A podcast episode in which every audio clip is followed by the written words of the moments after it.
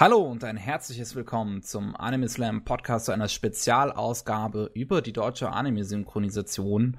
Normal dabei aus unserem Team ist der Elo. Hallo. Und zwei Gäste haben wir auch noch im Gepäck. Zum einen den Daniel Käser. Hi. Und den Timo, oh Gott, ich darf jetzt den Nachnamen nicht falsch aussprechen. Schuren? Schuren, fast. Schuren. Schuren ich habe schon okay. Schlimmeres gehört, kein Problem. Gut. Hallo. Servus. Ja, und ich bin auch dabei, der äh, Starkev. Äh, ja, wir haben uns jetzt hier versammelt, um über die deutsche Anime-Synchronszene so ein bisschen zu sprechen. Und die beiden, die wir jetzt hier dabei haben, die sind für Köln Synchron tätig. Ähm, und ja, schreiben Unter da anderem. und sprechen da. Genau, denn Timo ist ja auch äh, als Autor viel für andere Firmen auch zum Beispiel tätig. Ja. Ja.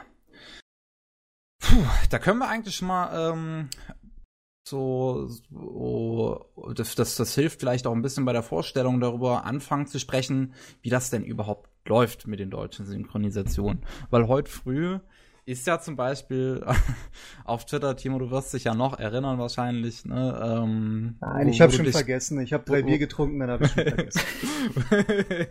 wo du dich kurz darüber über einen Artikel von, äh, wie, wie, wie nennen die sich überhaupt, M-Anime oder Mamime, keine Ahnung, äh, bes- beschwert hattest, ähm, wo irgendwie äh, äh, sich darüber beschwert wurde, dass es, dass die Overlord-Synchronisation klingt wie eine Roh-Übersetzung. Und ähm, jetzt, jetzt, jetzt kann man ja vielleicht erstmal er erklären, was für Arten gibt es, wie ein Anime synchronisiert wird und wie läuft das dann ab? Also erstmal so die Arten würde ich jetzt ganz gerne fragen, weil jetzt haben wir schon mal Rohübersetzung gehört. Kannst du mal kurz vielleicht erklären, was das bedeutet für den Zuhörer? Also eine Rohübersetzung kriegst du in der Regel immer, weil man muss ja davon ausgehen, dass der Autor, der dann das Dialogbuch schreibt, die fremde Sprache nicht kann. Und das ist auch eigentlich üblich, wenn du jetzt äh, einen Film machst, der auf Englisch gedreht ist, kriegst du, wenn du willst, auch eine Rohübersetzung. Das heißt, ein Übersetzer geht her, übersetzt den ganzen Film, aber er ist natürlich nicht, nicht lippensynchron angepasst. Ähm, es wird auf diverse Sachen nicht eingegangen, es ist nicht Es ist auch mehr lokalisiert. direkte, ist genau, es ist mehr eine direkte Übersetzung, nicht wahr? Genau, ja. Und ähm, ja, ich, ich, ich, ich reagiere da immer ein bisschen allergisch. Ähm, erstmal bei, bei dem generell, wenn, wenn jemand meinen, meiner Arbeit vorwirft, sie wäre eine Rohübersetzung, das finde ich halt äh, eine Frechheit. Aber ich reagiere auch ein bisschen allergisch, muss ich zugeben, wenn ich erkläre ein bisschen, was ich mache und derjenige sagt, ach so, du machst eine Übersetzung. Ich weiß, derjenige meint es nicht böse. Sage ich, nein, ich mache keine Übersetzung, ich krieg die Übersetzung. Es kommt auch vor, dass ich wirklich erst eine Übersetzung mache. Wenn das Studio sich dann wirklich, das muss man sagen, das spart, einen Übersetzer zu holen, also keine Rohübersetzung machen lässt und sagt, kannst du nicht ohne arbeiten? Sag ich, ja, wenn es Englisch ist, kann ich schon, wenn es sein muss. Und sagen wir mal, ich, ich will's machen oder ähm, die zahlen noch ein bisschen mehr, ja, okay. Kein Problem, kann ich alles machen. Aber in der Regel ist, dass man eine Rohübersetzung bekommt. Lange Rede, kurzer Sinn. Genau, da musst du vielleicht aber auch noch dazu erklären, was denn dann genau deine Arbeit ist. Also inwiefern unterscheidet sich denn die Rohübersetzung von einem fertigen lippensynchronen Dialogbuch? Danke, Onkel Daniel. Ja. Ja, die Aufgabe oder meine Aufgabe als ähm, Dialogbuchautor ist dann, ähm, wie gesagt, das Lippensynchron anzupassen. Ähm, dann kommt drauf an, was der Kunde, also das Studio oder halt der Verleih wünscht, wenn er sagt, wir müssten das vielleicht ein bisschen witziger machen als im Original. Naja, dann gucke ich, was man da so ein bisschen rausholen kann. Oder wenn er sagt, ähm, wir möchten halt, weiß ich nicht, sagen wir mal, es ist ein bisschen Fäkalsprache im O-Ton und er sagt, wir möchten jetzt es aber kindgerecht machen, das gab's ja auch schon, ja, dann muss ich es halt ein bisschen kindgerecht machen. Und so weiter und so fort. Und das muss halt eine Konsistenz da rein und ganz wichtig, es muss deutsch klingen. Es ist natürlich klar, wenn das jetzt eine Serie oder ein Film ist, der spielt in einem fremden Setting, also in den USA oder bei Anime oft dann in Japan oder was weiß ich oder in einer Fantasiewelt, ist es natürlich, was heißt denn, es muss deutsch klingen? Man sagt ja immer, eine Synchronisation ist dann gut, wenn sie nicht auffällt. Und das ist es eben. Der ganze deutsche Sprachgebrauch, der muss, es muss flüssig klingen. Es darf nicht so sein, dass derjenige, der, der ähm, Zuschauer dann irgendwie, ähm, sage ich mal, rausgerissen wird und sich denkt, das ist aber eine komische Formulierung, das habe ich so noch nicht gehört. Hm, ja. äh, ne, ne Frage dazu, geht ihr dann auch lieber auf Nummer sicher und äh, macht dann vielleicht eine ein oder zwei Lines rein, die nicht ganz dementsprechend, was der Szene eigentlich zuträglich ist? Oder sagt ihr dann, okay, ähm, diese, äh, diese Sachen müssen wirklich äh, so klingen, wie sie vom Original sein sollten und geht dann auch ein bisschen in die Schiene äh, auf die Gefahr hin, dass der Zuschauer die Formulierung nicht kennt? Teils, teils. Ähm, ich mache gerade eine Serie, weiß ich nicht, ob ich es schon sagen darf, aber weiß ich nicht. Wer, wer mich auf Twitter verfolgt, der hat es wahrscheinlich gesehen, ist auch egal. Ähm, da sind sehr viel Gags, die sehr auf das japanische Publikum zugeschnitten sind. Und ich versuche einerseits es so nah wie möglich im Original zu machen, aber auch den Gag zu retten. Und manchmal geht das nicht, dass ich denke, dass egal wie ich das jetzt drehe und wende, das ist nicht witzig auf Deutsch, wenn ich das so einigermaßen originalgetreu mache. Dann versuche ich es anders witzig zu machen. Versuche vielleicht in einem Satz danach was zu machen. Oder, wenn es ganz hart ist, schreibe ich es komplett um, damit aber der Zuschauer trotzdem noch lachen kann. Und meistens mache ich dann zusätzlich noch eine Alternative. Also ich schreibe rein in Klammern zweite Alternative, äh, Alternative oder zweite Fassung und da mache ich was, was ein bisschen näher am Original ist. Dann kann sich der Redakteur oder der Regisseur im Studio später aussuchen, was er machen will. Dann ist es nicht mehr mein Problem. Aber im Endeffekt versuche ich halt, ähm, diesen Mittelweg zu gehen, dass es witzig ist und dass derjenige weiß, ähm, also dass, dass dieser, dieser Easter Egg-Gedanke noch dabei ist. Mhm. Dass er sich halt in der Serie zu Hause fühlt, der Zuschauer. Und äh, zu dem, was du vorhin noch gesagt hast mit dem Anpassen, das ist jetzt mal eine Frage auch an euch beide natürlich. Ärgert euch, ärgert euch das dann bei manchen Sachen vielleicht sogar, wenn ihr das irgendwie anders machen wollt, als ihr es dann vorher eigentlich euch gewünscht hättet? Wenn jetzt zum Beispiel irgendeine Serie eine übelste Fäkalsprache hat und ihr müsst es dann einfach, ihr müsst die dann vermeiden oder sowas? Ärgert euch sowas? Hm, ja, kommt auch vor. Also es ist nicht mehr so oft, ne? Ähm, weil viele Anime heute kommen gar nicht mehr im Fernsehen und da ist keiner hinterher, der sagt, okay, das muss jetzt aber fürs 14 Uhr Publikum gemacht werden. Hm. Aber ähm, es kommt auch vor, wenn ähm, weiß ich nicht, der Redakteur eine ganz andere Vorstellung hat und du ärgerst dich, denkst dann, ich würde es aber eigentlich lieber so und so machen und dann äh, kommt man schon ein bisschen in den Konflikt, aber im Endeffekt kannst du das dann nicht in dich, in dich hineinfressen oder es dann mit dem Redakteur oder dem Kunden ausfechten. Meistens ähm, sitzt er aber am längeren Hebel und du musst es trotzdem machen, weil du willst ja auch Geld verdienen. Ja. Man kann ja. natürlich auch mit dem Reden und manche sind dann auch ähm, verständ verständnisvoll und kompromissbereit. Das ist, das ist immer unterschiedlich. Genau, da wollte ich auch gerade nochmal sagen. Also ähm, vieles kann, also äh, das, vieles kann man dann schon noch ähm, im Dialog klären. Ähm, zum Beispiel, wenn es jetzt um irgendwie was geht, warum, äh, warum man das jetzt ändern will, zum Beispiel. Ähm, und äh, wenn man sich dann einfach erklärt, dann sind da auch einige Redakteure durchaus einsichtig und äh, ja, ähm, oder wenn man zum Kompromiss kommt, das äh, klar, natürlich haben die im Endeffekt, äh, im Endeffekt das, das Sagen, also das letzte Wort sozusagen, aber die lassen also erfahrungsgemäß lassen die auch ganz gut sich mit sich reden teilweise. Mhm. Genau, okay. weil die meisten sind ja auch Profis. Nicht alle. genau. aber die meisten. Und wenn nicht, dann machen wir sie halt zu Profis. Mhm. äh, eine, eine Anschlussfrage dazu. Was war denn das Coolste, was ihr irgendwie äh, mit so einer Übersetzung oder äh, mit so einem Text erarbeitet hattet, was ihr dann aber verwerfen musstet? Boah, gute Frage. Schwierig, ja. ich glaube, da fällt mir gerade spontan nichts ein.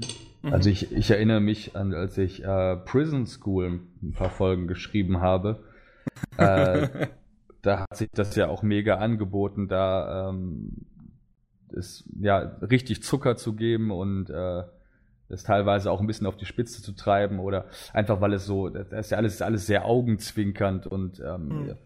ich finde der, äh, ich fand der Witz, der ließ sich, ähm, der ließ sich auch ganz gut mit, äh, mit einer flapsigen Synchronfassung übertragen und ähm, da, als ich das geschrieben habe, habe ich jedenfalls ganz gut gemacht. Und danach habe ich die Episoden gehört, äh, die fertig synchronisierten.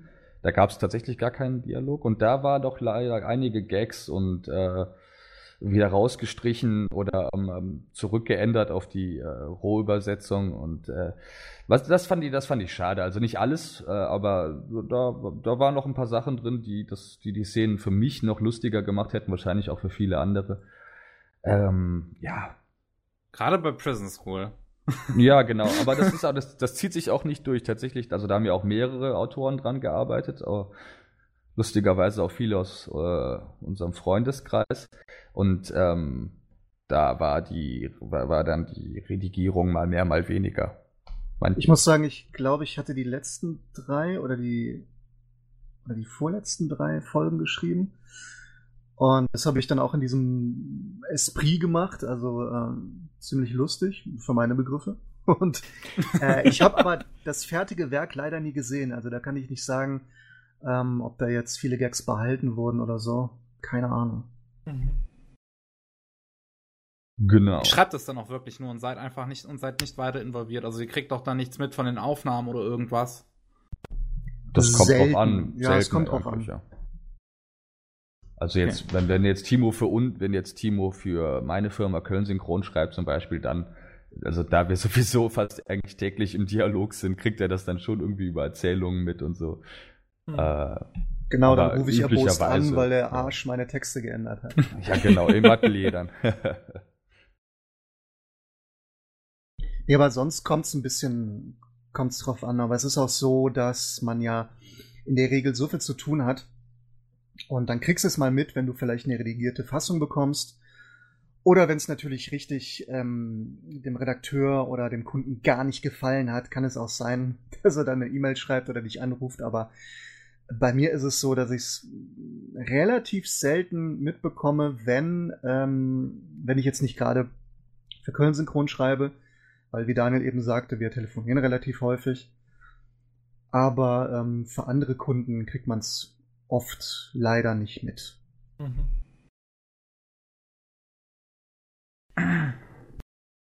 Was mir gerade auch noch auf der Zunge liegt, ähm, hattet ihr irgendwann mal äh, eine Serie oder, oder einen Film vielleicht sogar, wo ihr euch gedacht habt, boah, den hätte ich gern äh, erarbeitet oder da hätte ich gern dran mitgewirkt?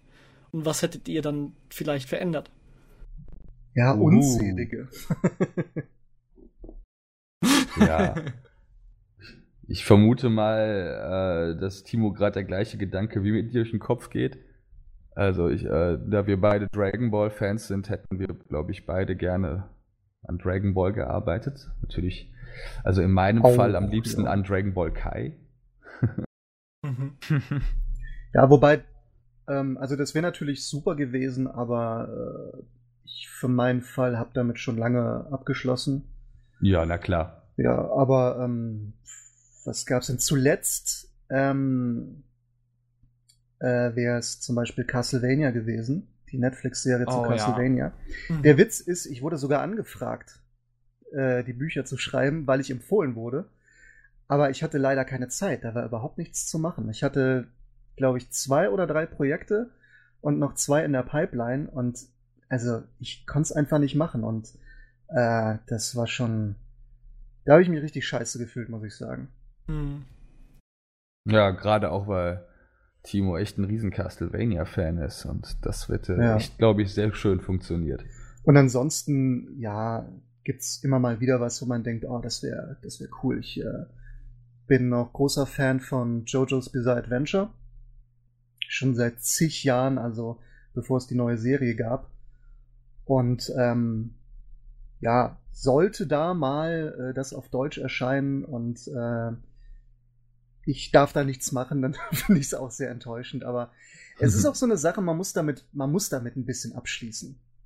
Also es ist eine Sache, was man gerne macht, äh, also was, was sein Hobby ist, was man mag, und eine andere Sache, was man dann beruflich macht. ähm, also wir haben zwar das große Glück, das würde ich mal sagen, dass das, was wir machen, beruflich, dass wir das lieben und es uns Spaß macht. Mhm. Aber es ist natürlich nicht jedes Projekt wirklich gut oder wir finden nicht wirklich alles gut. Und es ist immer eine große Glückssache, wenn wir dann eine Serie oder einen Film machen, von dem wir persönlich sagen, ja, das ist, das ist richtig super. Das würde ich mir auch so angucken.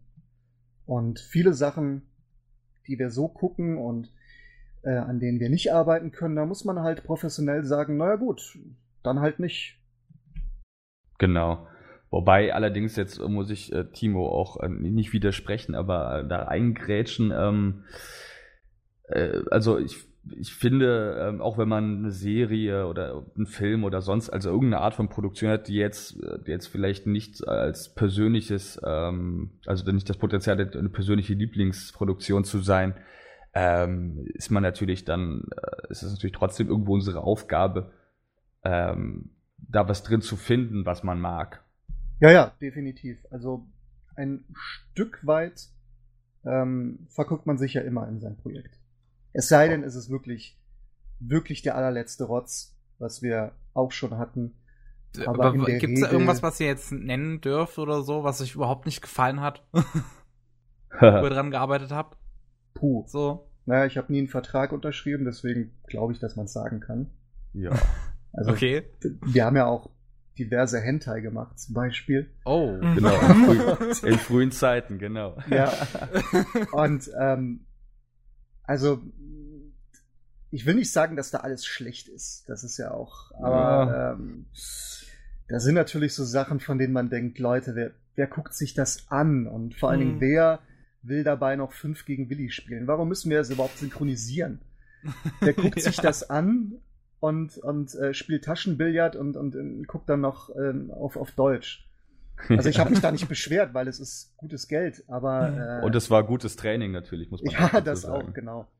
ähm, in der damaligen Zeit war das der Gang und Gäbe, heute nicht mehr so, aber ähm, also ich will die Zeit nicht missen, aber ich will jetzt auch nicht sagen, ja, das war richtig, ähm, das war, das war super, ja. ja, das wäre tatsächlich einfach gelogen, weil da war echt schon katastrophaler Kram bei, den man da so produziert hat. Aber gut, da muss es dann wirklich auch einfach professionell sehen und sagen. Also ja. gerade damals, wo wir noch relativ, wo wir noch ziemlich am Anfang unserer Karriere standen, man muss auch man dazu stehen. Gesagt, man, man ähm, hat ja, genau. das Geld genommen, man wurde bezahlt, dann sollte man auch dazu stehen.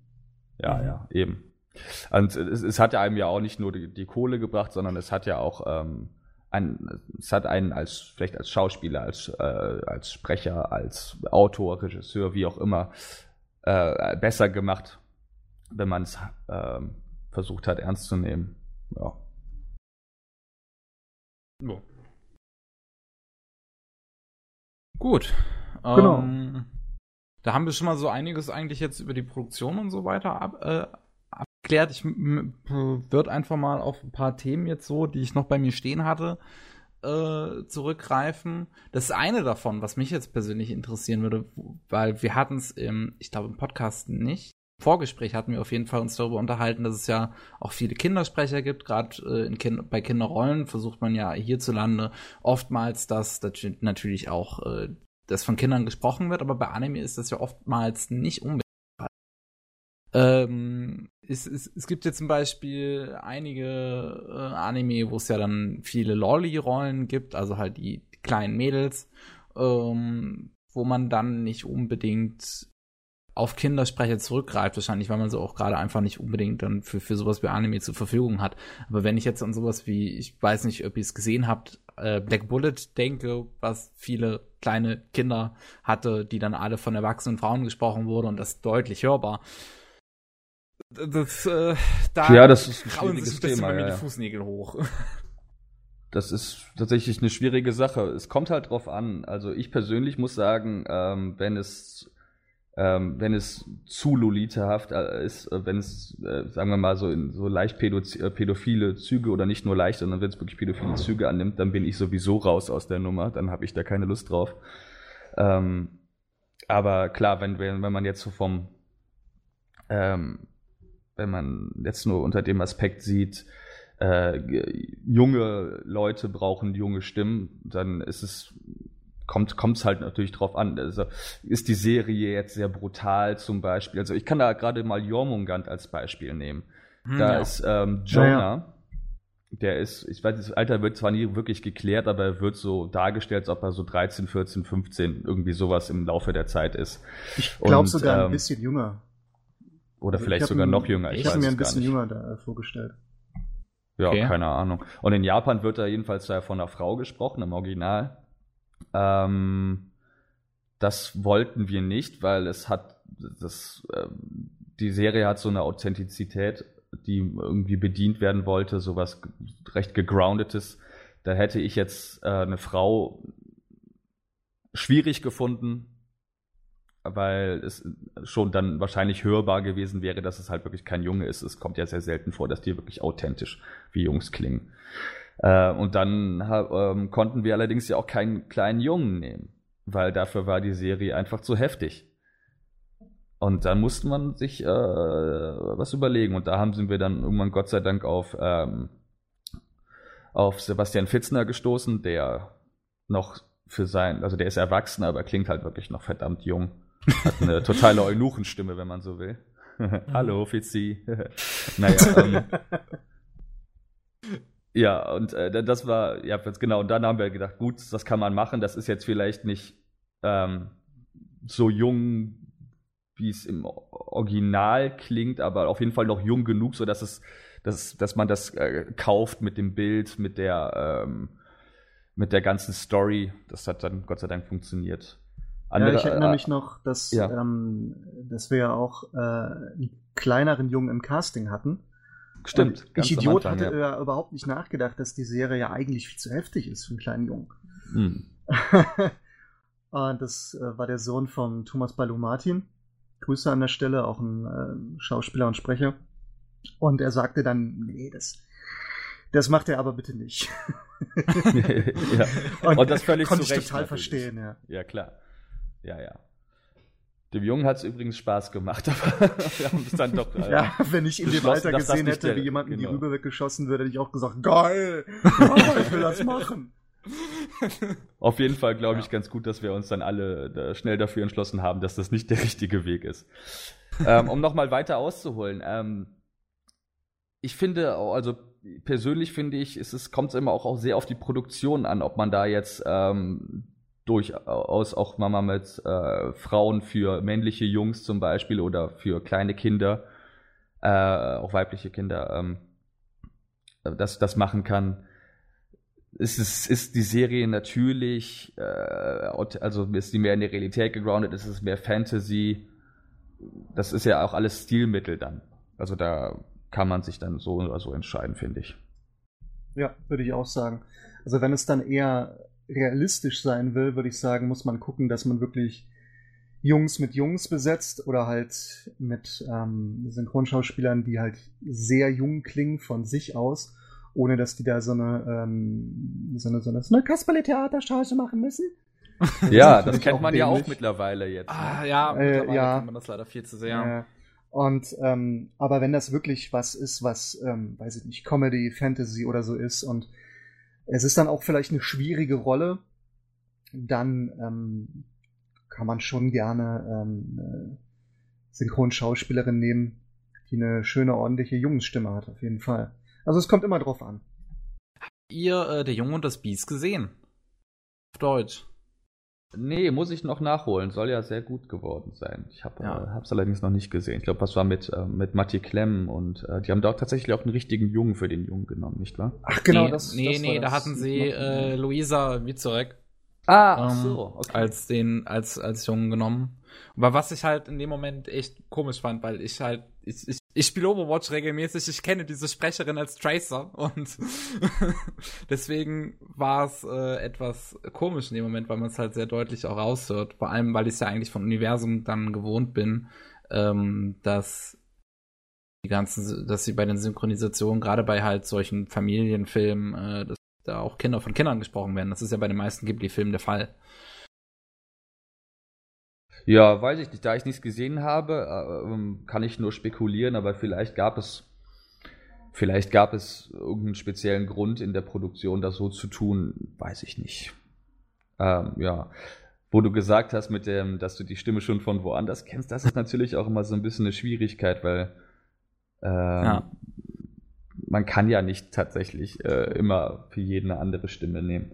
Mhm. Anderes Ding ist auch, es gibt, man muss äh, sich eine Genehmigung eigentlich einholen, um mit Kindern zu arbeiten. Tatsächlich. Also man muss das halt wirklich anmelden und alles. Und das ist auch immer so eine Sache.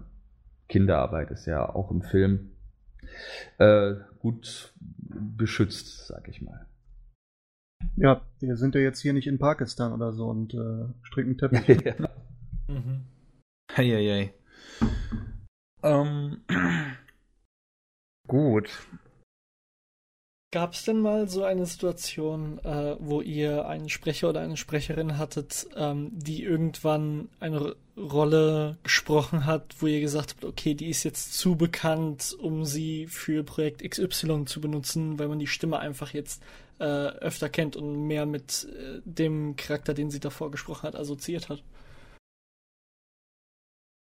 Ähm, weiß ich gar nicht. Nee, eigentlich nicht, würde ich sagen. Also für mich, also, oder auch sicherlich auch für Timo kommt es darauf an, dass die dass die Besetzung einfach perfekt die Rolle bedient und ähm, dann ist mir das eigentlich egal, äh, ob man den schon woanders kennt, ob man ihn gar nicht kennt, denjenigen. Ähm, Hauptsache die Rolle ist äh, zumindest in meiner Interpretation dann ähm, ideal bedient. Ja, wobei man immer so ein bisschen gucken sollte, dass es nicht ganz so ausgelutscht ist. Also ja klar, wenn man jetzt, natürlich zu, wenn genau, man jetzt, wenn man jetzt ja. sagt, ja, XY würde wirklich gut passen, aber der hat in letzter Zeit äh, ähnliche Rollen, hat er schon fünf Stück davon gesprochen und hm, vielleicht sollten wir da mal gucken, vielleicht sollte man da jemand anderen nehmen. Aber, ja, jetzt, wenn das, wenn, diese, wenn, diese wenn das der Fall ist, genau, dann ja, ist es, Aber diese äh, Bekanntheitsschiene, dass man sagt, hier, ähm, das Problem hatte ja tatsächlich Tommy Pieper damals, der hatte Alf gesprochen. Mhm. Ähm, weiß ich nicht, ob die Zielgruppe das noch kennt. Jedenfalls, ähm, ich gehe jetzt mal davon aus, und der hatte Alf gesprochen und war dann wirklich für diverse Projekte gesperrt, weil er hat ja auch eine sehr markante Stimme. Aber mhm. weil halt viele damit Alf assoziiert haben und ähm, das war dann ähm, ja gar nicht mal so gut für ihn. Was ich persönlich schade finde und eigentlich auch bescheuert, weil viele achten eigentlich nur aufs Gesicht. Mhm. Vielleicht in dem Fall von Tommy Pieper nicht ganz so. Wie gesagt, sehr markante Stimme, aber eigentlich viele Synchronsprecher erkennst du so nicht, wenn du die, ähm, das, das, das Gesicht des Schauspielers dazu nicht hast. Die können beim Bäcker auch normal einkaufen gehen. Da sagt vielleicht mal jeder Hundertste, die Stimme kenne ich doch. Aber ansonsten ähm, ist das, glaube ich, nicht so das Problem. Das ist auch tatsächlich eine Problematik, glaube ich, für äh, Kollegen, die ähm, äußerst markant sind. ich müsste jetzt, ich muss dabei jetzt gerade, um das kurz zu sagen, den, ich, ich kann mir leider den Namen immer nicht merken, aber der Sprecher von SpongeBob. Auf den wollte ich gerade zu sprechen. Ja, Santiago so. Ziesma, genau. Ja, den Santiago, hallo. Genau. Ein su super, ähm, super Typ, auf jeden Fall. Absolut, ein ganz, auch ganz, ganz toller Sprecher, ähm, aber der einfach durch seine äh, Markanz, durch seine auch ja sehr spezielle Stimme ähm, ein Problem hat, weil, weil er direkt, also früher war Steve Urkel, mit dem er sofort assoziiert wurde, mhm. dann irgendwann wurde SpongeBob ähm, und ja, man erinnere sich nur daran, als er damals Vegeta bei Dragon Ball Z gesprochen hat und es ja. einen Aufschrei gab, warum das denn jetzt Steve Urkel machen musste und so. Ne? Tja, obwohl das wirklich, also ob er jetzt passt oder nicht, ist eine andere Geschichte, über die wir, glaube ich, nicht diskutieren müssen. Ähm, aber er hat es ja sehr gut gemacht. Ne? Er kann ja nichts dafür, dass er so speziell ist. Hm. Wobei es dann auch wieder das, was ich jetzt schön zu lesen fand, zumindest äh, so Sprecher wie Patrick Keller gibt, die dann Glück haben, aus Kontinuitätsgründen weiter besetzt zu werden für den gleichen japanischen Sprecher. Das ist ja sowieso so eine Sache, die nicht oft vorkommt. Echt? Das glaub, kommt nicht oft vor? Nee, ähm, weil du gehst nee, ja nach Rolle eigentlich. Hm? Also bei, wenn, wenn es kein realer Schauspieler ist, gehst du eigentlich nach der Rolle und nicht unbedingt, wer es im Original gesprochen hat. Aber ich glaube, Patrick hatte mehr oder weniger das Glück, dass er auch halt sehr gut auf die Rolle passte. Und wenn man danach geguckt stimmt, ja. hat, wer ist denn das im Original? Mhm. Ach, guck mal, den hat ja der Patrick mal gesprochen. Na gut, können wir auch machen. Geht doch. Super. Erledigt. ja, so ähnlich war das auch tatsächlich bei, bei Danmachi, als wir das besetzt haben. Da hatte, das ist ja der gleiche Typ, den er da ähm, schon bei Sword Art Online spricht, der, der Kirito-Typ. Und äh, da haben wir ja auch überlegt, wer, wer, wer, soll, wer soll den machen. Tatsächlich war Patrick nicht, äh, also war zwar dann irgendwann die, die, die, die Besetzung, aber wir haben tatsächlich auch mit, äh, mit äh, einigen Ideen jongliert, wie wir die Rolle denn anlegen wollen, wie ist die im Original, wie, wie gilt es, das zu übertragen. Und ähm, also das war nicht gesetzt, nur weil der, den, weil der den schon mal gesprochen hat. Also ehrlich gesagt ist das eigentlich schon ein ziemlich großer Zufall, weil ich persönlich gebe da eigentlich nichts drauf. Das ist mir relativ Wurst. Hauptsache die Rolle ist äh, bedient. Ja, wie gesagt, ist, dann ist es halt sehr ähm, ein ziemliches Unikat in Patricks Fall. Aber stimmt, wo du jetzt, wo du es jetzt sagst, ist es mir jetzt auch aufgefallen, dass das irgendwie doch ein Trend ist und ja bei, bei Anime-Synchros, das häufiger ähm, nach Kontinuität besetzt wird. Das, das, merkt man, das ist tatsächlich, also es kann, also es wäre seltsam, wenn das jetzt immer Zufall wäre, aber das ist ein relativ moderner Trend, finde ich. Und um. Ähm. auch nicht unbedingt, also meiner Meinung nach eigentlich unbedingt sinnvoller, weil mhm die japanische äh, Art und Weise daran so, ähm, so ranzugehen, ist ja doch sehr anders als im Deutschen. Die arbeiten ja auch viel mehr mit Stimmen, also oder mit Chargen. Und äh, ja, deswegen finde ich das eigentlich Quatsch. Äh, eine Sache, eine Frage, die mir da in den Kopf kommt, ähm, liegt das daran, dass generell für Anime weniger Synchronsprecher zur Verfügung stehen, weil weniger Lust drauf haben, oder ist das einfach wirklich Zufall oder Production-Idee? Äh, weniger das Lust würde ich gar nicht mal so sagen. Im Endeffekt ist es, also wenn man das einschränkt, dass es nicht so viel Sprecher gibt, dann liegt es fast immer am Budget. Mhm. Aber jetzt ähm, der, der Fall oder ähm, das, das, das Thema ist dann ein bisschen noch eine andere Sache. Was wolltest du sagen, Daniel? Ähm, ich wollte sagen, dass man, ähm, also einerseits, ja, wie Timo schon gesagt hat, es liegt nicht unbedingt nur an der Lust. Es gibt natürlich, muss man auch sagen, nicht jeder, äh, nicht jeder hauptberufliche Schauspieler will, ähm, ähm, will Anime machen. Da gibt es durchaus einige, die da keine Lust drauf haben, was öfters aber auch an den Umständen äh, liegt, weil ja. ähm, wenn ähm, manchmal sparen sich die Studios einen Cutter zum Beispiel bei sowas, das wollen viele, äh, wollen viele Schauspieler berechtigterweise nicht. Äh, oder es ist, ist generell äh, eine weniger wertige Bearbeitung dadurch, dass, weiß ich nicht, der Regisseur sich nicht damit beschäftigt hat. Mhm. Das ist irgendwie bei einem, es gibt ja auch, man muss es ja offen sagen, es gibt ja auch weniger gute Synchronstudios, die, die das ähm, dann einfach so mitnehmen. Und da hat natürlich dann nicht jeder Lust drauf. Andere Sache ist allerdings auch, warum man oft die gleichen hört, ist, dass die Auswahl natürlich auch aus anderen Gründen begrenzt ist, weil in Anime ja doch häufig ähnliche Konstellationen bei den Protagonisten zu finden sind. Das heißt, es sind ganz oft sehr ähnliche, wenn nicht sogar fast gleiche Typen. Mhm. Wenn man da jetzt so an diese typische äh, Schubladen-Harem-Geschichte ähm, denkt. Die kannst du ja im Prinzip untereinander in den Serien austauschen. Das ist ja immer sind die ja. gleichen Rollen. Und wenn dann halt einer darauf passt, auf diesen Typ, dann wird er dann halt öfters mal äh, auch bei anderen Produktionen mit durchgeschleift. Mhm. Ich, ich hatte vorhin hatte ich einen Punkt, aber ich habe den gerade vergessen. Nein. Mach das. Ähm,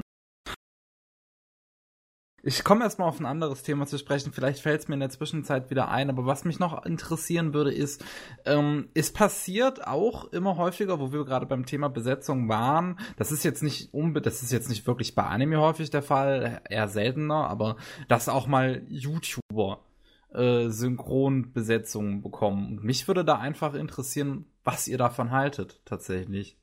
Weil, um mal kurz anzufangen, ich jetzt zum Beispiel für meinen Teil finde es eher komisch, aus dem einen Sinne, Synchronsprecher sind einfach dafür ausgebildet worden oder halt einfach oder haben halt einfach die Erfahrung, um diesen Job zu machen und sollten ihn deswegen tun und YouTuber-Rollen nehmen dann halt einfach Sprechern, richtigen Sprechern die, die Rollen weg.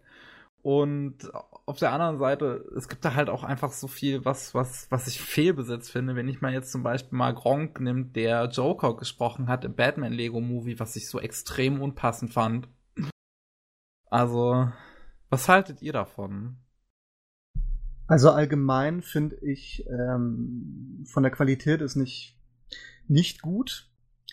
Ähm, also ich sag jetzt mal nicht nur YouTuber, sondern generell Promis, denn YouTuber ja. werden ja nur genommen, weil sie dann halt Promis sind für die Zielgruppe. Äh, es gibt aber auch Promi-Synchros, die richtig gut sind. In der Regel dann, wenn die prominenten Schauspieler sind. Dann ist ja. es wieder ein bisschen was anderes. Ähm, aber jetzt bei irgendwelchen, weiß ich nicht, wenn man irgendwelche Sänger, die nicht unbedingt schauspielerisches Talent haben oder Fernsehköche oder Rennfahrer oder, oder weiß ich nicht nimmt oder halt Manuel Neuer. Manuel Neuer oder ähm, Sebastian Vettel, Brumm Brumm Autofahren. Dann, ähm, ja, also ich kann die Verleihe ein Stück weit verstehen. Erstens wird es in Amerika auch gemacht, also bei großen Kinofilmen. Allerdings sind es da in der Regel wirklich Schauspieler. Da hast du dann, weiß ich Meistens nicht, auch richtige Stars. Genau.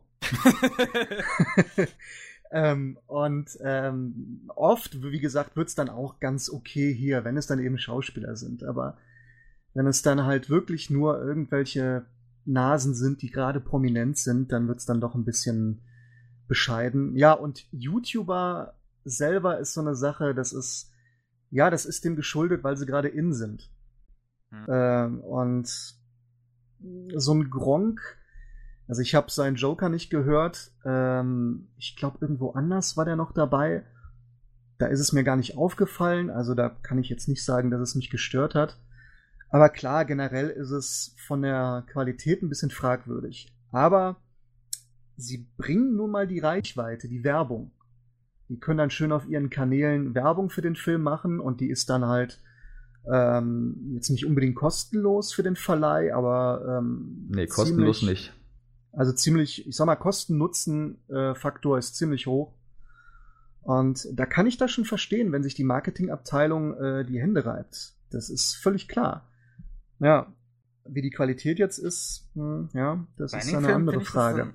Einigen Filmen finde ich das dann aber auch komisch von der Betrachtung her, weil sie ja an sich schon vorher ziemlich bekannt waren. Wie jetzt sowas wie der Lego Batman Movie, da hätte man jetzt nicht einen Gronk noch gebraucht. Oder was war das? Ich glaube, der Angry Birds Film, wo sie die Ape Crime Leute reingesteckt hatten. Ja, das sind aber ah. natürlich alles YouTuber, die muss man ähm, von, also die einen Wahnsinnsbekanntheit gerade haben. Also, ähm, wenn du, ähm, die, die, die, äh, wenn du die da ja nur in kleinen Rollen rein, die, die Verleiher, die machen das ja eigentlich nicht, damit sie die Synchron, damit sie ihre Rollen in dem Film besetzt kriegen, sondern die nutzen das ja wirklich nur als, als Reichweite für, äh, ja, also sagen wir mal, ähm, als, ich, ich verliere mich gerade, aber jetzt ist es, ähm, es ist es äh, für die eine riesige Reichweite einfach, ähm, die sie relativ ähm, einfach haben und ähm, oft sind es ja dann auch nur kleine Nebenrollen, die die YouTuber bekleiden. Wobei bekleiden. die Frage natürlich auch berechtigt ist. Bei so einem Lego Batman. Ja, das ist natürlich da, total berechtigt. Ja, aber weiß ich nicht, braucht man da einen Gronk, der jetzt ja, Werbung Aber du musst auch an Gewinnmaximierung denken. Natürlich, ähm, man kann jetzt auch nicht, man, ne, man kann da nicht in eine Parallelwelt gucken. Guck mal da, in der Welt XY, da hat Gronk nicht den Joker gesprochen und der Film hat genauso viel äh, Kohle erzielt. Kann man leider nicht machen ist natürlich die Frage. Ich glaube, dass der Film trotzdem sehr viel eingespielt hätte. Vielleicht auch so viel wie ohne Gronk, aber solange die Leute, äh, solange die, ähm, die Verleiher der Meinung sind, sie brauchen das, werden sie es auch machen. Ja, denke ich auch. Und es ist, ist, aber man muss auch von Fall zu Fall entscheiden, finde ich. Also man kann nicht generell sagen, YouTuber gleich äh, schlecht. Ähm, ja, das ist wie bei den, wie bei den normalen ja Nee, nee, das meine ich ja nicht, aber. Mit Glück ja. ist der YouTuber ja vielleicht sogar Schauspieler. Eben. Dann ist es wieder ein bisschen was anderes. Es ist wieder mit den Promis. Ja. Hm. Es gab zum Beispiel, glaube ich, eine Sache, die, äh, wo ich gerade an den, wie hieß der Film? Ich weiß nicht, Zootopia, Zoomania, dieser eine Disney-Streifen da. Ja. Ah ja. Ähm, da war ja dieses Faultier-Vieh, äh, was so langsam gesprochen hat. Und ähm, das war eigentlich von der Idee her, dass mit diesem, wie heißt der Comedian, der langsam, ich weiß es nicht, Rüdiger Hoffmann Blabla, ist. ja, Rüdiger Hoffmann. Rüdiger Hoffmann war es, glaube ich, ne? Von der Idee her ist das eigentlich total super. Also ich habe es gelesen, dachte mir, geile Idee, ist doch, ist doch zum, ist doch zum Schreien. Und dann hat man es nachher gehört und es war leider Kacke. Dann war es halt leider nur die Idee gut, aber die Ausführung halt Mist. Tja. Übrigens, lustigerweise, im, äh, ist gar nicht so bekannt, im Trailer war es noch Stefan Kaminski. Ja, stimmt. Okay. Das passiert dann auch, dass dann einfach so Änderungen plötzlich kommen, oder wie? Naja, das ist ja so, so, so ein bei so ganz großen Prozessen, äh, Filmen ist es ja oft ein äh, langwieriger Marketingprozess und dann kommt so ein Trailer sehr früh und dann hat man sich noch nicht entschieden oder weiß noch nicht so genau, wie in welche Richtung das geht, wo man hin will. Ähm, ja, und dann werden solche Sachen meistens auch, also nicht meistens, aber öfters mal auch relativ knapp entschieden dann. Ja, und Promis sind für einen Trailer ja sowieso in der Regel nicht zu haben. Das hat, was auch Kostengründe hat, natürlich, klar. Gut. Elo, du wolltest doch noch eine Frage einstreuen vorhin. Ähm, gesagt? Die, die hatte ich ganz am Anfang einge, äh, eingestreut, oh. aber eine andere Frage kam jetzt. Äh, welche oder anders, äh, wenn ihr jeden Schauspieler, äh, den ihr euch vorstellen könnt, in jeder Art von, von Konstellation haben könntet, mit unendlich viel Budget, äh, welche Property würdet ihr dann damit äh, vertonen wollen? Boah. Ach, weiß nicht, da gibt es so viele spannende Sachen. Also für mich erstmal natürlich, ich hätte, also wenn, wenn mir jetzt die Möglichkeit gegeben würde, mit ganz viel Budget und äh, allen Freiheiten, die ich haben will, Dragon Ball Kai zu machen, dann würde ich das schon extremst feiern. das, Immer die alte äh, Leier. Ja, das ist, eine, das ist, echt eine alte Leier. Das begleitet uns ja schon einige, einige, einige Jahre. Ähm, klar, darauf hätte ich Bock, aber es gibt viele Sachen, die, die, die schön wären. Weiß ich, ich jetzt nicht. Ich glaube, ich würde weniger synchron, also in Synchronrichtung gehen, sondern Hörspiel. Mhm. Da würde ich dann gerne eine Castlevania-Hörspieladaption machen oder ähm, bin auch Comic-Fan. Ich würde gerne irgendwelche äh, Marvel-Comics als Hörspiel umsetzen. Und wenn ich dann ähm, unendlich Budget hätte, umso besser. Ja. Akira könnte ich mir noch mal vorstellen. Akira, also, ja, als ähm, also Manga-Umsetzung als Hörspiel, das wäre geil. Genau, das wäre geil. Und noch eine neue Synchro fände ich auch geil. Die dritte dann. Welche Synchro von Akira findet ihr besser? Erste. Die alte. Okay. da gibt es auch keine Diskussion. Die ist nicht perfekt, überhaupt nicht perfekt. Äh, nee, überhaupt nicht. Äh, also schon allein vom, vom Text, der teilweise schwachsinnig ist, aber er hat auch äh, ein paar geile Sachen und ähm, hat auch ein paar sehr geile Besetzungen und ähm, im Endeffekt äh, finde ich die alte einfach rund mit Ecken und Kanten. Und man darf nicht vergessen, es ist eine Kinosynchro. Ja, und das war damals echt eine ziemlich, also dafür, dass es eine Kinosynchro war, war das eigentlich so ähm, doch eine ziemliche schluderige Fassung. Ja, ja, deswegen Also die ist echt, ja die, ist, die ist schon ziemlich, ja, total, die ist echt geschludert. Also es gibt ja auch nur ein sehr kleines Ensemble. Teilweise sind es, glaube ich, äh, äh, haben sie manchmal die Charaktere verhauen. Äh, es gibt so viele Sachen, die darin nicht, aber äh, trotz alledem hat die halt einfach einen Geist ähm, bekommen, eine, einen ganz eigenen Esprit, den, den ich persönlich super finde. Mhm. Tränk deine Hundepässe doch allein und sowas. Äh, es ist so ein bisschen rauszuhören, dass sich die Kinosynchro von Seriensynchro unterscheidet. Könnt ihr da ein bisschen genauer drauf eingehen? Wo sind da die äh, starken Unterschiede? Du, ähm, Budget. naja, genau, Budget mhm. vor allem, ähm, dann natürlich auch die Betreuung von den großen Verleihen. Und ich weiß nicht, ob das unbedingt heute noch so ist. Ist bestimmt auch von Projekt zu Projekt unterschiedlich, aber in der Regel hast du ein bisschen mehr Zeit. Du kannst ein bisschen mehr rumprobieren. Oh, doch, doch, das Film. stimmt, ja. Genau, bei, genau, bei Kinos, ja. Mhm, verstehe. Wie ist es beim Anime-Film? Äh, da Unterschiede zwischen Film und Serie? Entschuldigung, dass ich dich jetzt unterbrochen habe. Ich Kein weiß Thema. nicht, was du sagen wolltest. Äh, was wollte ich denn eigentlich noch sagen? Weiß ich nicht mehr. Deswegen gehen wir zu deiner Frage über. okay. Ähm, nee, das äh, unterscheidet sich nur geringfügig. Also genau, jetzt weiß ich wieder, was ich sagen wollte. Filme und Serien unterscheiden sich in einer Sache natürlich noch, ähm, dass sie, äh, dass der Zeitaufwand weniger ist. Also man hat sowas viel schneller bearbeitet. Mhm. Da ein Film als jetzt eine Serie mit, weiß ich nicht, 26, 50 Folgen oder viel, viel mehr, wer weiß. Ähm, mhm, aber Und bei Anime-Filmen ist es eigentlich oftmals, da die auch nicht im Kino laufen, meistens äh, eher und die Zielgruppe nicht so groß ist. Das Publikum nicht so groß ist, eigentlich ja, ähnlich. Bei Serien kommt noch hinzu, ähm, ähm, die Wahrscheinlichkeit von Fehlern ist höher, weil du halt mehrere Folgen hast, du hast vielleicht mehrere Autoren dran, vielleicht sogar mehrere Regisseure. Und das alles ähm, auf einen Nenner zu bringen, ist relativ schwierig. Das stimmt, ja. Da braucht also, es schon eine gute Redaktion, die dann ja, ähm, also am Ende alles. Anime, ja. Also wenn es jetzt zwölf oder dreizehn Folgen sind, dann geht es noch, wenn das Studio oder ähm, der Publisher oder so dir wirklich noch ein bisschen Zeit gibt. Aber wenn das jetzt wirklich auch eine längere Serie ist, dann wird es schon wieder ein bisschen schwierig. Da muss wirklich alles sitzen, muss die Redaktion gut arbeiten, der Regisseur, der Autor, genau. Aufnahmeleitung. Da muss dann wirklich alles stimmen. Und wenn es dann funktioniert, dann ist es natürlich umso geiler. Mhm. Und Kinofilm ist halt wirklich ein Projekt. Oder generell ein Film. Kannst du dich wirklich gut drauf konzentrieren, ein paar Wochen. Und ähm, weißt du auch, was du getan hast, aber es ist ein bisschen, es ist ein bisschen schwer zu beschreiben. Daniel, hilf mir.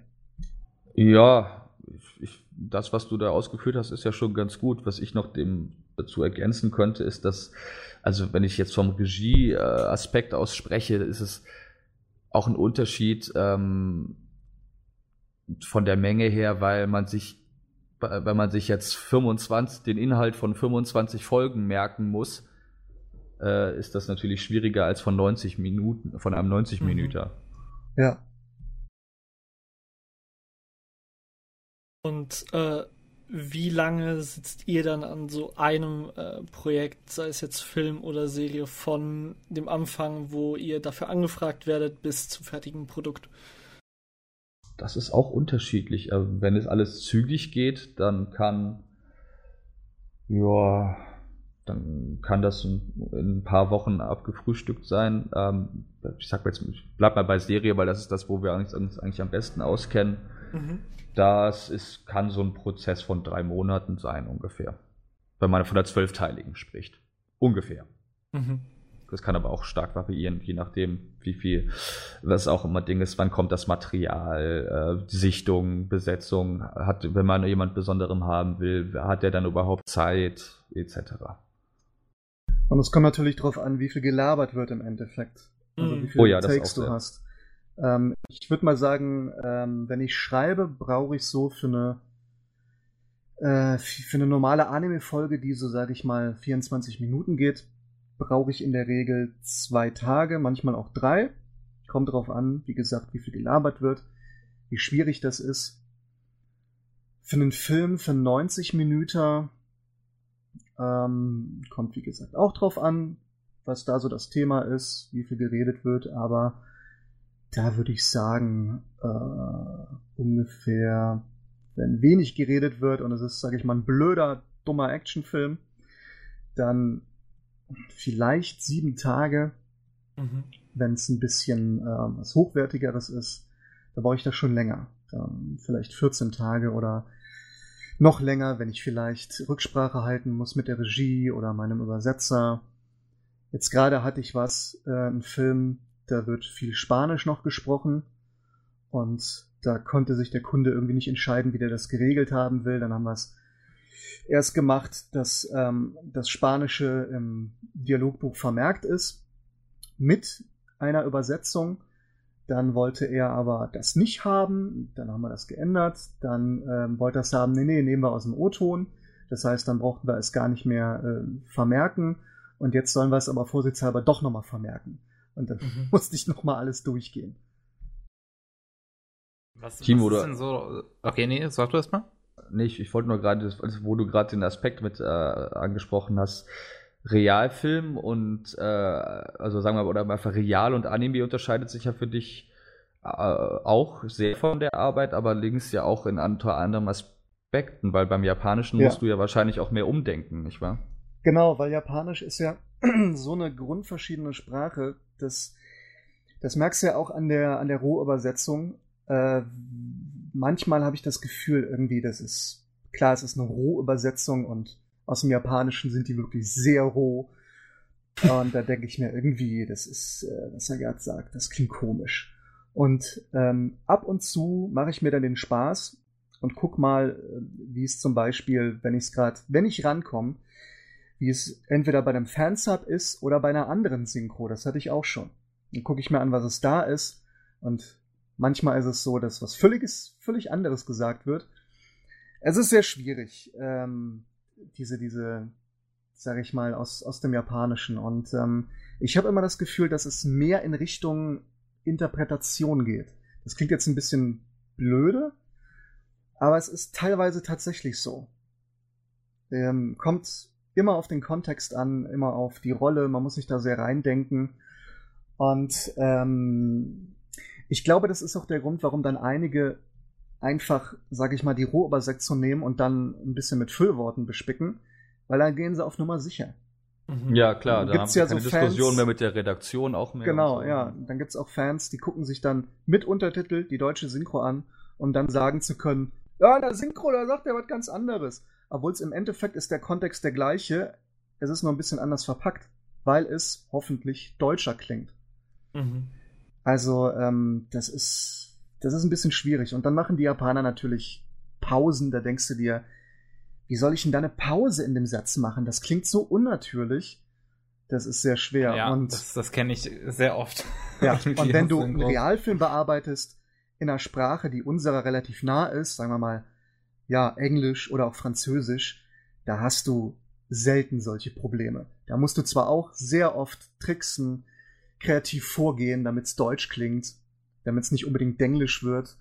Ähm, aber es sind ja, es ist viel näher an, an, uns, an uns dran. Und mhm. das macht es teilweise einfacher. Schwieriger ist es natürlich, es wirklich synchron zu kriegen.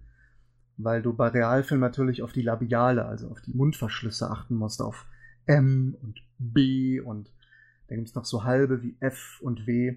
Und das P. sollte man P, dann sollte man darauf achten, dass es so halbwegs hinkommt. Das ist auch nicht ganz leicht. Und das fällt ja im Zeichentrick fast immer weg. Ja, eigentlich zu 90 Prozent kann man sagen, ist das. Ja, also wenn es gut animiert ist, dann animieren die das wirklich auch mit. Ähm, was ich finde, muss nicht sein, aber es kommt auch vor. Aber in der Regel hast du sowas nicht. Da hast du eher das Problem, dass es wirklich scheiße animiert ist und dich denkst, wie, wie soll ich denn da jetzt drauf einen vernünftigen Text bringen? Das sieht mhm. doch, egal was ich mache, sieht scheiße aus. also es kommt, es ist halt auch die Sache, je ferner das quasi ist, die Kultur, desto schwieriger ist das auch. Man spricht, also man kennt das ja von den ganzen asiatischen Filmen, äh, die einfach, die Sprache Grund, wo die Sprache grundverschieden ist. Und da kennt man ja immer noch diese klassischen Eastern, ne, die alten Jackie Chan-Filme und so weiter. und oder, und äh, da kennt man das ja, wenn die sagen, kommen Sie doch herein und sowas. Ne? genau.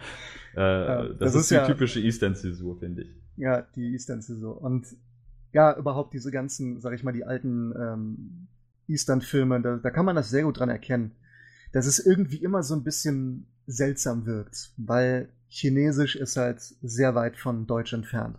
Mhm. muss ja bei Anime dann auch recht schwer sein. Das hatten wir vorhin eigentlich schon mal kurz, aber wegen Wortwitzen, weil die Japaner ja sehr viele Wortwitze eigentlich immer einbauen in, in Anime und so weiter. Das muss ja dann wirklich hart übersetzen sein. Ja, da kommt es auch immer ein bisschen drauf an. Äh, ich hatte letztens eine Folge, da waren Wortwitze mit äh, koreanischen und japanischen Popstars. Da habe ich erst oh. gedacht, geil, da nehme ich dann irgendwelche Promis, die man hierzulande kennt. Jetzt nicht mhm. unbedingt deutsche Promis, weil das ist auch ein bisschen blöd, weil es spielt ja in Japan, also es sollte schon was Internationales sein. Ja. Das Problem war nur, dass äh, zwei Sekunden später, das hatte ich erst nachher gesehen, wurden diese dann eingeblendet. Oh. Ja. Mhm. Kacke, was machst du denn dann? Ah. Ah. Da musste dann, ähm, dann, dann, dann habe ich es so relativ nah übernommen, was im O-Ton gesagt wird, habe es aber ein bisschen umformuliert, dass es witzig ist, so dass man immerhin noch drüber lachen kann. Mhm. Okay. Kann ich mir jetzt leider so nichts drunter vorstellen, wenn du es nur so sagst. Ja, es ist dann halt an einer anderen Stelle oder, oder halt in einem Satz ist dann irgendwie ein bisschen was formuliert, was ein bisschen witzig ist. Oder man, Aber, oder man, man klatscht einen extra Spruch rein oder irgendwie. Ja, genau. Ne? Aber der eigentliche Gag oder das Easter Egg ähm, geht dann für den normalen deutschen Zuschauer natürlich flöten. Klar. Wobei, also mir fällt jetzt eine Serie ein, wo ich das im Deutschen tatsächlich echt gelungen äh, finde, wo es darum geht, ähm, dass das quasi einzudeutschen, zwar äh, The Devil is a Part-Timer. Haha, wer hat das denn bearbeitet? das war so ein Typ, der war ständig besoffen, habe ich gehört. da waren mehrere. Die wer, waren wer von euch saß da jetzt dicht. dran? Ich habe einen von euch hatte ich es gesehen, das, aber ich weiß jetzt nicht wer. Timo ist äh, der Autor und Regisseur und ich habe die Hauptrolle gesprochen. Komplett? Perfekt. Komplett Autor und Regisseur? Entschuldigung nochmal? Timo, warst du komplett Autor und Regisseur? Ja. Oh. Habt ihr gut gemacht. Danke, also wirklich, also was, was halt echt Eindeutschen angeht, finde ich, ist das eine der besten Serien. Mhm. Ja, da hatten wir auch echt schön, also da äh, hatten wir auch echt schön Freiheit, das zu machen, was wir für richtig hielten. Ähm, und äh, Timo hat schon vor, hat äh, echt super lustige Bücher geschrieben. Äh, wenn uns im Atelier noch was eingefallen ist, haben wir was dazu gedichtet. Das hat einfach schön geklappt. Ich glaube, die, die, äh, was ja oft, oft da genannt wird, ist die, die Stelle, ich weiß nicht mehr, wie die Rolle heißt, das ist leider zu lange her, ähm, die von Katrin, äh, von der Kirstin, Hess, äh, Kirstin Hesse gesprochen wird, ne? Die hat ja ähm, da im Original, äh, was war denn das? Ähm, sowieso Dialekt gesprochen. Ja, es war irgendwas, irgendein mit K. Kann sein, dass es ja. Kansai-Dialekt war, aber ich bin ja, nicht mehr sicher. Kansai. Kann sein, dass es Kansai war, ja genau. Und dann haben wir ja in der deutschen Fassung äh, so was Rheinisches draus gemacht. Ja, ich habe halt gedacht, Kansai, gut, ja. dann machen wir halt Kölsch. Und wir hatten dann das Glück, dass ähm, Kirstin halt auch ein Kölsches Mädel ist und sie hat das so Oh, das stimmt gemacht. nicht. Sie ist, sie ist, sie ist Ruhrpottlerin, aber sie kann sie Okay, kann okay, auch, aber ja. sie kann es richtig gut. Und ähm, ja, das war einfach perfekt. Und dann natürlich ähm, der Konbini-Verkäufer. Oh ja, der Kombini-Verkäufer. Ja, der ist auch ein Highlight. das was ist, ist, echt lustig, dass diese Mini-Nebenrolle da in äh, vielen Fans so beliebt ist. Das ist echt zum Schreien. Aber gut, der war auch einfach lustig dann. Ja, das hat sich angeboten. Also generell bei der Serie hat sich das angeboten und da muss man auch sagen, ich geb dass dir eine wir... Bombe. Was? Ich geb dir eine Bombe. äh, so, verpiss dich du! Ey, mega Klingelton. Ja, der Gag war, ich wollte da eigentlich, weil der, der Typ sah ja auch nicht normal aus, also da dachte ich, da müssen wir irgendwas machen und ich wollte eigentlich so eine Beavis und Butthead Nummer aus dem machen. Aber dann äh, im Studio ist dann spontan eingefallen, dass es viel geil ist, wenn wir dann so einen aus dem machen was. Und das hat echt. so ein bisschen asozial. Ja, so ein bisschen. Ja, leider nein, leider gar nicht. Und das war perfekt. Ihr habt doch schon sehr viel Spaß dran gehabt, was? Auf jeden Fall. Ja, absolut. Dadurch, dass, dass wir auch, dass Timo auch erst in eine, in eine bisschen andere Richtung gegangen ist, textlich, haben wir da auch dann, äh, also wurde da auch dann tatsächlich auch von dem Sprecher selbst ein bisschen improvisiert und so. Also das war witzig. Also wenn es dann einfach so, wenn es dann einfach so sich so ein Bälle zuspielen ist zwischen äh, äh, zwischen Autor, Regie und äh, Sprecher, das macht immer Spaß. Mhm. Film, ja. Äh, was ich mich gerade noch frage, was war denn die äh, größte Herausforderung äh, oder das, das herausfordern, herausforderndste Projekt, was ihr so äh, unterm Nagel hattet? Stimmt, die Hentai, die überhaupt auszuhalten. das auch, ja. Ich meinte jetzt eher fachmännisch als äh, moralisch. Ja, die Rente war nicht so das Problem, weil da konnten wir viele hübsche Mädels einladen. genau. Meins war tatsächlich, ähm, wenn ich kurz drüber nachdenke, kein Anime, sondern eine Realserie. Und zwar war das die zweite Staffel von Outlander. Und das war die erste größere Serie, die ich gemacht habe. Und ähm, das war einmal, weil es das erste große war, das ich gemacht habe, war es halt ähm, ein bisschen schwierig. Und dann ist es noch nicht ganz so einfach, einfach zu texten gewesen. Es ist eine, ähm, basiert auf einem Roman und ähm, es spielt im, ich glaube, 18. Jahrhundert in Frankreich und in Schottland. Und da war einfach, da kam so viel zusammen, äh, das war, das war nicht ohne. Hat großen Spaß gemacht, aber das war wirklich, ähm, das war wirklich Arbeit. Mhm.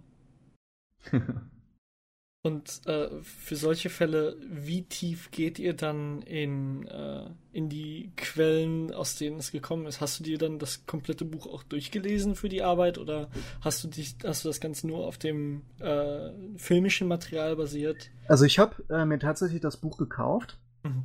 Äh, damit ich einfach hm, so, so ein bisschen drin einfach schmökern kann, aber äh, es kann ja auch sein, dass Dialoge eins zu eins übernommen werden und dann ist es ähm, also ganz schön, wenn ich dann gucke, was das im Deutschen ist und dann hat man Wiedererkennungswert. Äh, tatsächlich hat der Regisseur, der auch zur ersten Staffel das Buch geschrieben hat, hat sich auch das Buch geholt, ähm, hat aber gemeint, er hätte es nicht gemacht.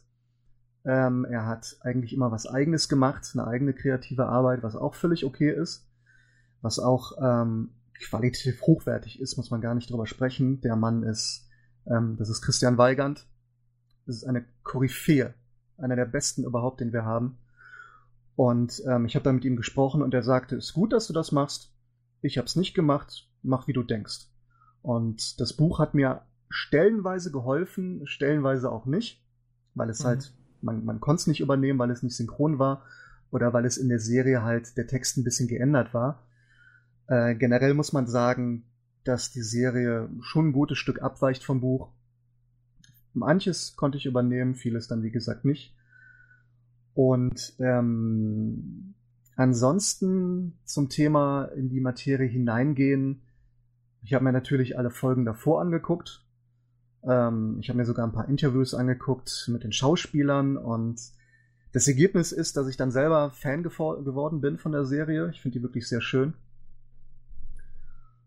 Äh, aber das kann man natürlich auch nicht immer. Mhm. Gut. Ähm, eine Frage hätte ich noch. Was ist, äh, wenn ihr das denn offen zugeben wollt und damit niemanden verärgern wollt? ja, aber nee, was, oh was je, ist denn euer, was, was, was ist eure Lieblingssynchronisation im Deutschen?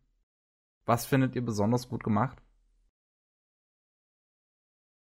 Ähm, hast du was, was das eingrenzt vielleicht? Dann beschränken wir es mal nur sagen, auf Anime. Es gibt wirklich sehr viele gute Sachen. Schränken wir es mal nur auf Anime. Etwas, was, wo ich, wo ich wirklich sage, ja gut, das war so gut. Das hätte doch glatt das japanische Original sein können. Boah, das ist schwierig. Äh, also natürlich muss man einfach so von den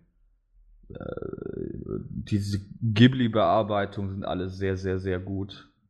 Ja. Ähm, da kann man nichts anderes sagen. Ich bin jetzt persönlich gar nicht so der Riesenfan davon, aber wenn man das dann sieht, dann muss man schon sagen, gut ab, da, haben, da wurde tolle Arbeit geleistet. Cowboy Bebop. Cowboy Bebop, genau, wurde gerade genannt. Das finde ja. ich gut. Ja, das ist ziemlich stark. Weiß ich gar nicht. Timo, fällt dir irgendwas ein? Ich finde das echt schwer. Also ich habe ein paar Sachen, die ich sehr gerne auf Deutsch gucke, aber mit Abstrichen. Ähm, ich würde einmal sagen, der äh, zweite Yu Yu Hakusho-Film ist auch der einzige, den wir leider hier in Deutschland haben. Ich wollte es gerade sagen, ich wusste gar nicht, dass es irgendwas von Yu Hakusho ja, hierzulande gibt. gibt. Leider mit einer geilen Rainer Franz Synchro, ja. Genau, ähm, da gibt's also da, in der Regel würde ich sagen, ist sehr gut. Äh, ein paar Sachen gefallen mir nicht, aber ansonsten wird es von mir mein Gütesiegel kriegen. Dann haben wir eben schon gesagt Akira. Ja.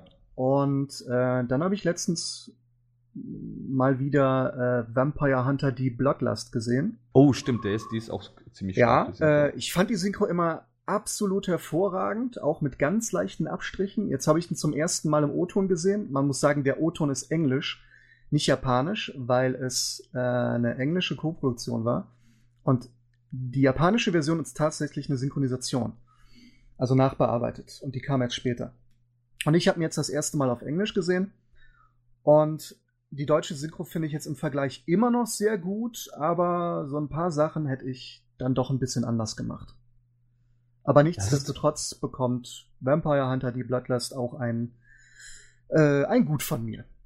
Das ist nämlich auch das Gemeine an der Frage, nämlich, weil dadurch, dass wir ja jetzt auch schon äh, selbst in diesem Produzentenpool drin sitzen, ähm, haben wir uns natürlich auch einen eigenen Stil über die Jahre erarbeitet. Und dann macht man ja, ähm, wenn man dann was anderes sieht äh, von, von den Kollegen und dann sagt, ja, das hätte ich vielleicht so gemacht, äh, dann muss man das erstmal subtrahieren und sagen, es ist aber trotzdem, also wenn es gut gemacht ist, ist das dann trotzdem cool und so. Deswegen ist es ist ein bisschen schwierig, das zu beantworten, finde ich. Ja klar, es hat ja aber auch jeder einen Geschmack dann ne, bei euch. Das so. natürlich auch, ja. klar. Und jeder Zuschauer ja auch, das ist ja, ja. auch, muss man ja auch mal sagen.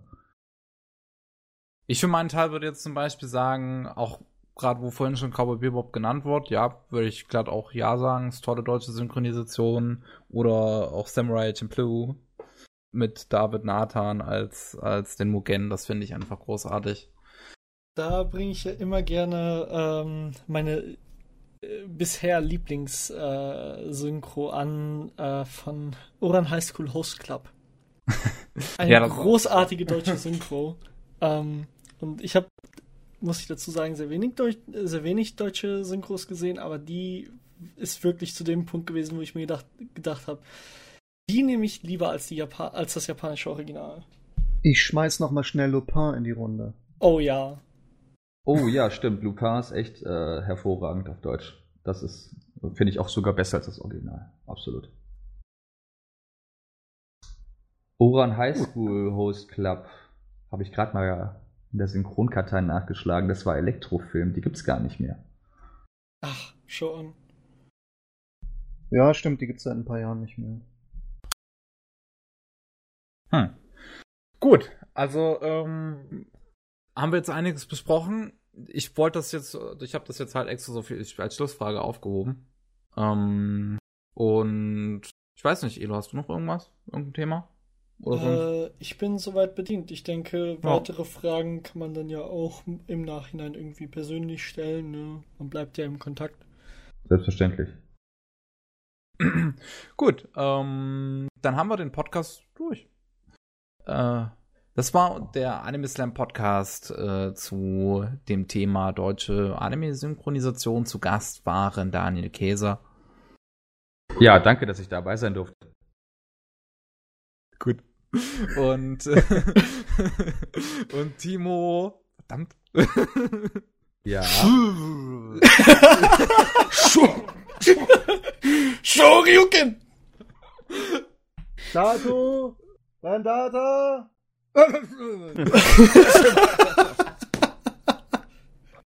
Wahrscheinlich war der erste Teil auch schon falsch. Ich hatte es nicht mehr ganz im Kopf. Ich glaube, es war sogar. Ich habe es erkannt. Oh Mann. Bei mir stand tatsächlich, nee, nicht bei mir, bei meiner Frau. Die wurde letztens tatsächlich mit Frau Shogun angeredet. also, habe ich ja ganz am Anfang gesagt, ich habe schon alles gehört. Ich habe Schüren gehört, Schauren, Schoren, äh, aber Shogun, ich weiß gar nicht, ob ich das, ob ich beleidigt sein soll oder ob ich es einfach nur geil finden soll. Ich wollte gerade sagen, ich finde eigentlich Timo Shogun klingt eigentlich ziemlich fett. Vielleicht lege ich mir einen Künstlernamen zu. Timo Shogun. Doch irgendwie, ich finde das geil. das ist, ist auf jeden Fall ziemlich cool. Schön, dass du dabei warst. Kein Problem. Ähm. Jo, von mir, von meiner Seite auch nochmal vielen, vielen Dank für die sehr, sehr interessante Einsicht in das Feld. Gerne wieder. Jo. War äh, schön, euch dabei gehabt zu haben für diesen Podcast. Ähm, jo, der ist jetzt vorbei. Wir verabschieden uns alle. Tschüss. Ciao. Bye, bye.